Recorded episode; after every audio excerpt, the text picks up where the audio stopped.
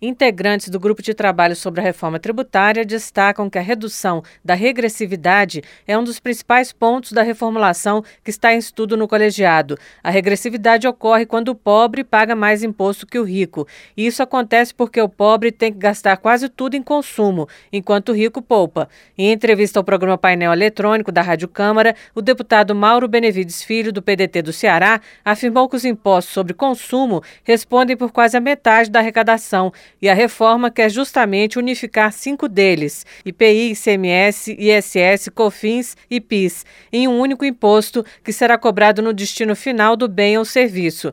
Em vez de desonerar produtos da cesta básica, como ocorre hoje, o que beneficia todos indistintamente, a ideia é usar os cadastros de famílias pobres para devolver o tributo de forma automática somente para estes. Os deputados ainda querem mais explicações sobre os recursos tecnológicos envolvidos para garantir que a pessoa mais pobre não saia do mercado pagando imposto. É o que defende Mauro Benevides Filho. Só acredito na sistemática de quando você for pagar o tributo, for comprar o bem ou pagar o serviço, na hora esse sistema da loja esteja conectado com o CAD único, examina por pelo CPF ou pelo NIS, que é o número de identificação social, se ele está no CAD único. Se ele estiver, você já não paga na hora.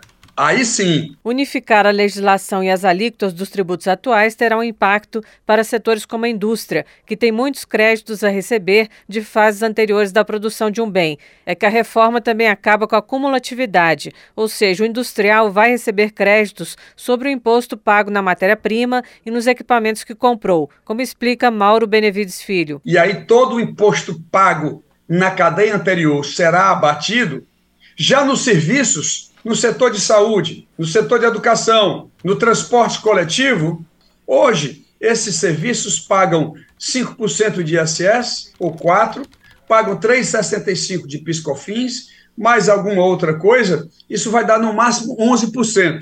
Então eles reclamam que vão sair de 11% para 25%, portanto é perigoso.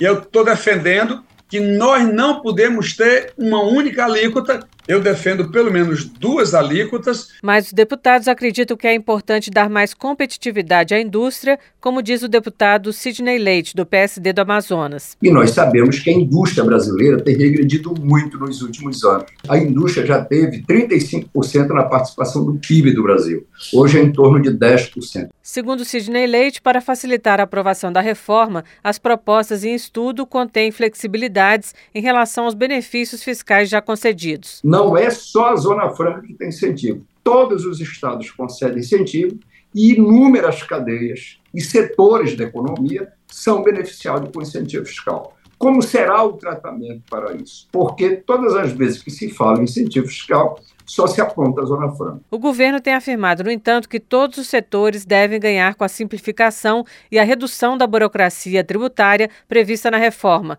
Segundo Sidney Leite, são 5,5 trilhões de reais em litígios administrativos e judiciais. Outro integrante do GT, porém, o deputado Luiz Felipe de Orleans e Bragança, do PL de São Paulo, defende que estados e municípios tenham sua própria legislação tributária sobre consumo. Segundo ele, o modelo proposto é utópico. Ela vem com viés de concentração de poder no executivo e de concentração de poder na União. E isso é muito nocivo, porque estabelecem-se alíquotas únicas e tentam aplicar isso no país todo. Então eles tentam governar pela média. Na média, todos saem perdendo. Na reforma em discussão, a ideia é ter um imposto único, mas estados e municípios poderiam alterar as suas parcelas do imposto caso queiram arrecadar mais ou dar benefícios aos consumidores. Mas Luiz Felipe não vê problemas na chamada guerra fiscal, que os estados fazem para atrair setores empresariais. Ele classifica isso de competição e que o problema estaria na burocracia do sistema. Ele também defende que o imposto de renda seja descentralizado. Da Rádio Câmara de Brasília, Silvia Minhato.